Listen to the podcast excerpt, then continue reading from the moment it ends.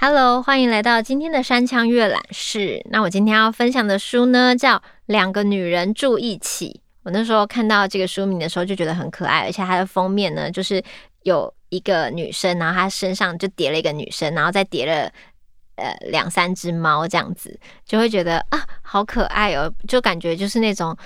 嗯，很像女生宿舍会有的故事，但是呢，其实这本书呢，就是在讲一些就是我们现代可能会遇到的问题。就是我觉得现在的家的形式不一定是有婚姻关系，就是其实很多元嘛。就像很多人可能不一定选择走入婚姻，那你要怎么样创造一个家的形式，其实就是跟你相处的人。那像我自己，可能跟我。以前有一些朋友就觉得说，如果未来我们老了，嗯，然后也不一定结婚，或是单身，或是怎么样，我们可以住在附近啊。就像国外欧洲有一些社区，就是朋友们彼此都住得很近，然后但是又有彼此的空间，就是每个人不会说，就是好像。呃，就是很敞开，好像全部都是公共空间，是每个人都有自己私人的空间，但是是可以就近照顾的一个小型的朋友间的社区。就是欧洲好像有一些这样的地方。那这本书是两个韩国人写的，就是他们两个居住在一起，然后每个人的个性不一样，所以都会有一些小小的摩擦，或是一些生活上怎么样跟一个人很亲近的生活在一起。那他后面的那个。简介呢，也是我买这本书的原因。他说，独居资历超过二十年的好友金荷娜和黄善宇渐渐厌倦一个人住的孤单与不安全感，他们偶然看上一间房子，便决定一起买下它，展开同居生活。住在一起后，两个好友才看见彼此巨大的差异，例如说囤积症 vs 极简主义，料理白痴 vs 烹饪小天才。他们在争吵、磨合与长短互补间，借由对方的差异，渐渐更懂得了自己。一起吃饭，一起运动，一起喝酒，一起当猫奴，不用奉养对方的父母，不用成为谁家的媳妇。生病互相照顾，困难互相帮助。两个女人住在一起，找到了单身的轻盈感与有人相伴的温暖，能够同时并存的美妙。嗯，我就觉得看到这个就觉得啊，超棒的，我一定要就是买来看，因为我觉得，嗯，就是有有过那种不管是学生时期的室友啊，或是你出社会以后，可能就是想要有那种一层公寓，然后就是要跟人分租的经验啊，你就会知道每一个人其实来自不同的家庭，有不同的生活习惯，所以要住在一起是需要取得一个平衡的，就是要怎么样可以既不孤单，然后有人陪伴，但又不互相干扰，有一些就是你知道社交上的界限，然后又可以相安无事，这个其实是需要经验的累积的。那像这两个人，他们本来都是一个人住的，但是为什么会选择住在一起呢？那就是这中间就是有点像交换日记一样，这本书里面就会出现两个人的各自的 OS，然后还有很像呃，我写了这个事情，然后你回复这件事情，就是两个人。各种信件上的往返的感觉，然后又配上可爱的小插图、可爱的居家照片，我就会觉得哦，这本书好生活化，然后而且仿佛也帮助大家找到了一种新的居住的可能跟生活的形式的可能。就像他说的，就是他们两个就是朋友嘛，然后也不需要因为住在一起，就是有那种各种关系的捆绑。但是呢，也可以一起分担一些事情，这样子，所以就觉得，嗯，这种生活模式经过磨合以后，看起来真是让人羡慕。那其中呢，我就来先分享一下里面的文字。然后这一篇是黄善宇写的，这篇他说没结过婚才会明白的事。那我要开始念喽，真的非常生活化，很像在听朋友讲话一样的文字。到了这把年纪，还没结婚的好处就是明白了一个世界没有告诉我的秘密。就算不结婚，也不会怎么样。我没结过婚，所以我知道这真的没什么。真要细究，因为没结婚，往后可能会发生的各种大小事，顶多也只会想到以后结婚几率似乎会越来越低而已。当然，我也会烦恼将来的事，好比说未来我要开拓职涯的哪些部分，让它更全面。过了将近二十年的职场生活，也按时缴纳国民年金，虽然六十五岁就可以开始领取，但假如在那之前就退休，要靠什么生活？不。要是国民年金破产，把我缴的钱都吞掉了呢？假如我生了场大病，早早就乘鹤归西怎么办？又假如我小病不断，却活得太久，又该怎么办？该调高投保额度吗？一项接着一项写下来后，担忧也逐渐膨胀。但就算假设我是已婚，这些烦恼似乎也不会消失或减少。和已婚的朋友聊过后，发现烦恼的类型没有太大的不同，只是在那上头多了育儿、子女教育、抚养父母几项，甚至有时和配偶分享烦恼、分忧解劳的关系本身，反而成了更大的困扰。现在虽然是无牵挂一身轻，但关于迟迟不结婚，年纪却一岁接着一岁增长。我也不是时时都淡定自如。三十岁中后段时，我曾经很焦虑，但这种不安多半不是来自我的情况或内在，而是来自周围的人。通常过了适婚年龄的女性，即使可以保持平常心，过着满意的生活，仍会因为受不了周围的人频频往平静的水面扔石头而感到焦虑不已。过了三十岁。大家仿佛考到了什么多管闲事的执照班，不打方向灯就闯了进来。初次见面的受访者、不太熟的邻居以及许久不见的友人，仿佛把结婚与否或计划当成什么天气或南北韩关系等问题般，若无其事地一问再问。当我回答还没有时，就会接收到各种反应。侦探派会仿佛真的很好奇地询问原因，祝福派则是像是要替我找掩饰什么缺陷似的含糊其辞，以后会发生好事的。攻击派则会以你看起来很正常，看来也是迫于无奈的语气来诋毁我。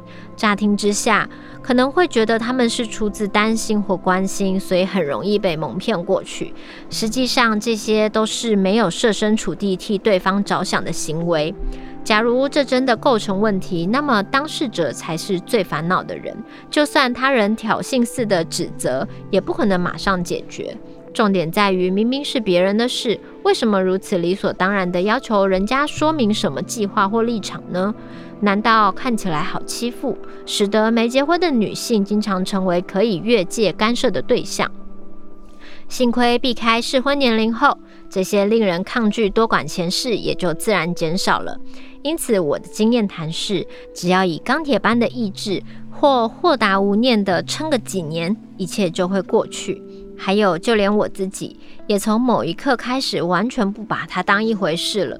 过去可能会有过，我不是因为不受男人欢迎，谈不了恋爱才结不了婚的这种辩解心态。但现在觉得，连用那种方式回答都没有必要。没人气又如何？我是不是男人想结婚的对象又怎么样？我变得完全不在意自己看起来是不是男人会喜欢的女人。因为身为男人渴望追求的对象，并不会提升我的价值或让我心情变好。有一次在几位友人聚会中，听到某位有妇之夫的宝石理论，其论点在于条件不错的女人不可能还是单身。真正贵重的宝石，即便藏在沙漠中央，世界也会找到它的，因为商人会想尽办法把它找出来，用大笔的金钱把它弄到手。女人不是商品，而是拥有自我意志与喜好的人。这个事实似乎对她来说一点都不重要。听到这种话，不知道为什么我总会错过反驳的时机。直到回家后，脑中才接二连三地浮现起回嘴的台词：“女人是拿来交易的物品吗？女人是可以选择的主体，是人。”讲这些话时，女人的想法被放在哪里？我没有把这些话痛快地说出口。当时大概只有表情变得有点难看而已吧，没有板起脸孔反驳那番话，让我三不五时就感到后悔。那个不知天高地厚的保持理论，搞不好又会在某个时候、某个地方，对其他单身女性的心智带来不必要的不快。此外，我还在某次访谈时听到精打细算的黄金女郎论。受访的哲学家说，最近具有经济能力的女性都很自私，忙着挑三拣四，所以才不谈恋爱，还叫我要降低眼光。话说得真轻松，他根本就不知道我过去和什么样的人交往，又谈过什么样的恋爱。除了这两人看着没有结婚的我，仿佛我哪里不及格般讽刺我、指责我的眼光太高的人还有很多。就算我退一百步，假设这真的是真的好了，在别人的面前无理地说出这种话，更令人吃惊。而且更加吃惊的是，连这么无理的人也结婚了。时间久了，自然就会知道，我之所以焦虑不安，不是因为结不了婚，而是有人在煽动、恐吓我。结不了婚的你是有问题的，要是再不结婚，你就会碰到很大的问题。这些助长了我的焦虑不安。无论多管闲事的人再怎么样诋毁，我都知道自己不是瑕疵品，也不是难搞、不知自己斤两重的人。只不过谈了几场不太顺利的恋爱，工作太忙碌或太有趣，所以没有时间去找新对象。虽然曾经因想结婚而认真相亲，但每次都会碰到价值观或生活方式不合的对象。经历了这一切后，现在就算没有结婚也过得很好。在只有我知道灿烂过往之中，我是无法被他人任意归纳的人。还有，不好意思。我过得比他们期望的都还要幸福，所以过了适婚年龄的女性朋友啊，当你产生我是不是真的有问题，认为我没有问题才是一种问题吗的怀疑时，请试着去质疑它：是平静如水的心产生了动摇，还是旁人在煽风点火？假如那人仅是人生中的过客，适当的无视对方即可。如果是很亲近的人，也不要一昧的忍受这种不舒服的感觉，试着严肃诚恳的提醒对方不要干涉，因为比起关系融洽的社会生活，我的自尊感更重要。比起与他人的关系，我与我自己的关系也更重要。最重要的是，世界上已经有许多已婚以及无理的人亲自证明了，没有结婚的人绝对不是因为有什么不足之处。啊，分享给所有单身或是被逼婚的人，我觉得这篇看起来好疗愈哦。啊，当然我我不是那种会好像随便就一直被人家问说，哎，你怎么就是呃弟弟妹妹结婚了，你呢什么的？我觉得有时候大家这些关心，可能也只是因为亲戚间很久没见到了，这个东西对他们来说很像。今天天气好不好之类的问候，他们可能不是真的有意的，所以不管他们是真的很认真的问你，或是随口一问，我希望大家都可以坚守自己的立场。如果你就是一个没有想结婚的人，或是你真的觉得没有遇到，不要不要硬是为了结婚而结婚的人，就是。大家可以看看，这世界上有非常多生活形态，不是只有结婚才会有一个家的这样子。那这是其中一个女生写的，就是小小的文字，我自己觉得看了蛮好玩的。那当然，另外一个女生她叫金荷娜，她也有写一些，就是就因为他们两个的个性其实完全不一样，就是一个人可能。都是完全无法扔掉东西的，然后所以她的东西就是非常多，很像囤积症这样子。然后另外一个女生，她可能就是东西，她就买最好的，然后用很久，所以她东西就很精简。那他们两个的生活就是要住在一起嘛，因为刚好一起看到了一个很不错的房子，然后也刚好觉得自己独居太久，希望可以有一个人互相当室友，所以他们就一起买了一个房子，然后在。呃，彼此可能内心的稍微 murmur 了自己内心的状态以后，哎，就开口与对方邀请，然后就一起住了这样子。那我觉得这世界上很多人会觉得，好像只有恋爱关系或是结婚的关系，大家才会像家人。可是看完这本书以后，你就会觉得，其实家人是什么？家人就是一个在你身边的人。或是我觉得有时候大家会觉得小动物不是家人吗？小动物其实每天都陪在你身边，就是你养的猫猫狗狗啊，它也是家人。所以我觉得这个世界上无论有各式各样的定义，或是大众普罗价值观，当你的想法跟普罗价值观有不一样的时候，也不要一昧的质疑自己。你可以选择自己想过的生活，你也可以选择怎么样让自己舒服的生活。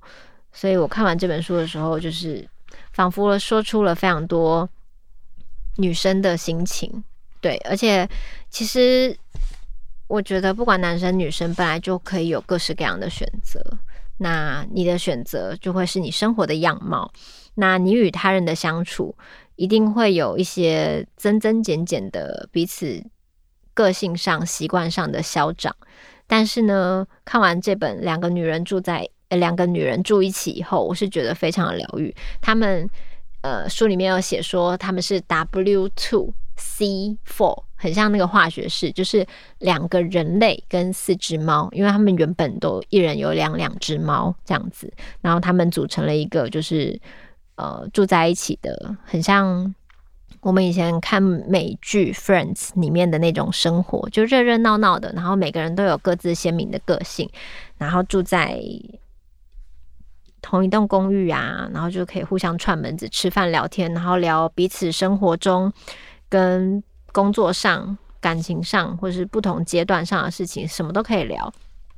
我觉得那个就是一个我很喜欢的生活跟家的场景，这样子。然后他书名的副标题写“非关爱情的同居时代”，对，因为我觉得这样的同居很浪漫。它不是血缘关系，也不是任何就是法律上约束的关系，但是它却是一个很亲近的关系。嗯，好。那最后我再来，就是念一下大家在 Podcast 上的留言。嗯，它的标题是每周二都在等周三，非常喜欢你分享的书籍。周二就想说明天就有山枪阅览室耶，期待。